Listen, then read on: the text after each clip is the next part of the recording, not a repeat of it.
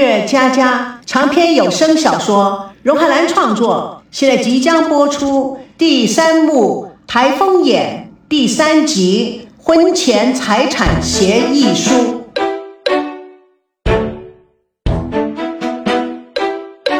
王曼面无表情的将婚前财产协议书拿出来，轻轻的放在桌上。孙娜非常的惊讶，婚前财产协议书。你怎么随身还带着这个？聪明的王曼反应极快。昨天啊，我与一位律师朋友见面，他不小心落下的，我帮他收着，随便翻了翻，想到了你跟我说过的问题，觉得这个应该对你会有些帮助，所以就拿过来给你做参考。孙娜依然觉得有些不了解，你朋友我认识吗？王曼颇为狡猾，你当然不认识了。这是我在美国认识的，不说没用的了。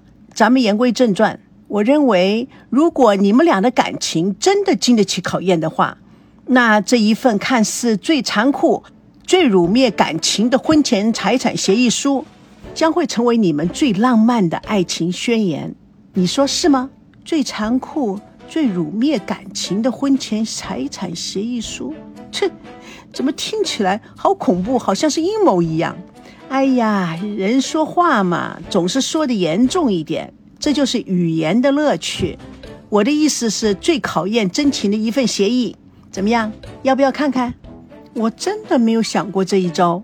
不过财产怎么分配，我本来就无所谓，我只要赵熙爱我就行了。王曼听到，心里可真是不爽。他下决心要继续攻击孙娜的防线。人啊，是个善变的动物。尤其是在财富面前，也许财富对赵熙不是最重要的，但是外面有多少优秀的女人，万一赵熙中招了呢？你要知道，女人一过四十就开始衰老，男人呢过了四十才逐渐的脱去奶味，四十岁过后的男人会越来越性感。哎呀，上天可真是太不公平了，女的有皱纹难看。男的有皱纹，成熟，你说气不气人啊？这 你怎么想了这么多？我从来没有注意到这些。你呀，是众星捧月的女主角，别人都看着你高高在上，你怎么会注意到这些呢？但是时间是不会为任何一个人停留的，所有的女人都会面临这个问题。假如出现第三者，你们要离婚。如果那个女人贪得无厌的话，你会如何做？你爸爸一生的心血，你就让他拱手让人了？孙娜突然脑子一片空白。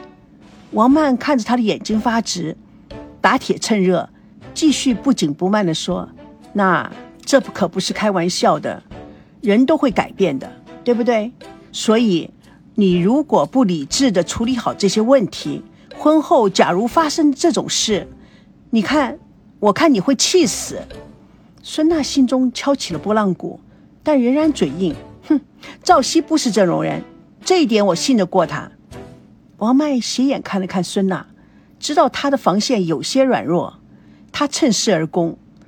换句话说，你真的相信你自己吗？如果你碰到一个比赵熙更能够让你快乐幸福的人呢？就好像你做的那个梦一样，他更成熟，了解你。你们之间没有争吵，你也很可能会改变啊。我不会，是吗？假如你对你自己的爱情、婚姻那么有自信的话，那你为什么一而再、再而三的脱逃呢？我，呃，在感情上我非常相信他。是的，在感情上双方的信任是非常非常重要的。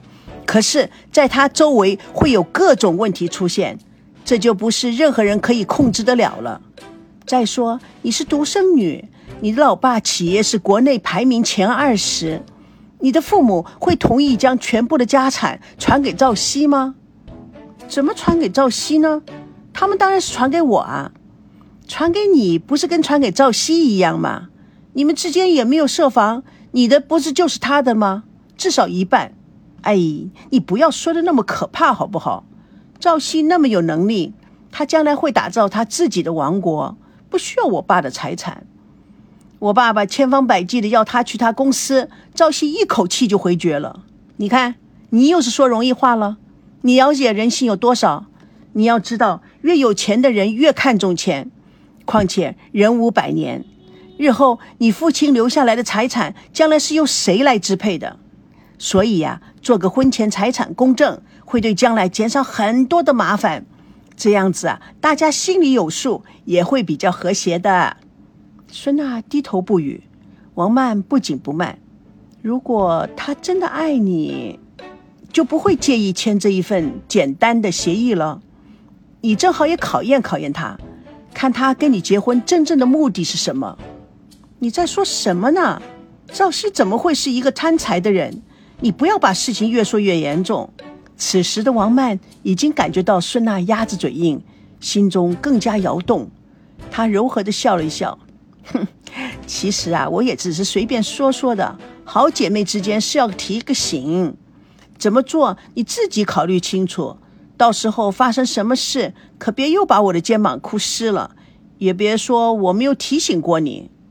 孙娜似乎放松了一些，哎，哎，叫点东西来吃吧，我饿死了。王曼看有些没戏唱，故作轻松状的说：“嗯，哎，对呀，你可以问问你爸啊，你爸在商场上也是个老江湖了，他知道人世间的险恶以及无常。”孙娜突然噌的一声就站起来，看着王曼，拿起几袋 shopping bag，走，跟我去找我爸爸去，我也想知道我爸怎么说。王曼眼神一闪，我还有事，你去吧。孙娜耐不住了，也没有仔细想，一边往门口走，一边说：“OK，晚上通电话。哎，你买单吧，下次我请你。”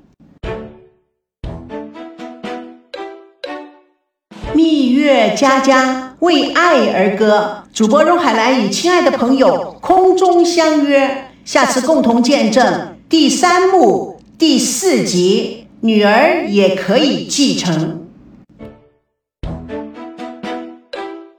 蜜月佳佳长篇小说在喜马拉雅奇迹文学连载，亲爱的朋友，不要忘记去找我哦，给我书评感想，你的鼓励我会加速上传。爱就是要有归属。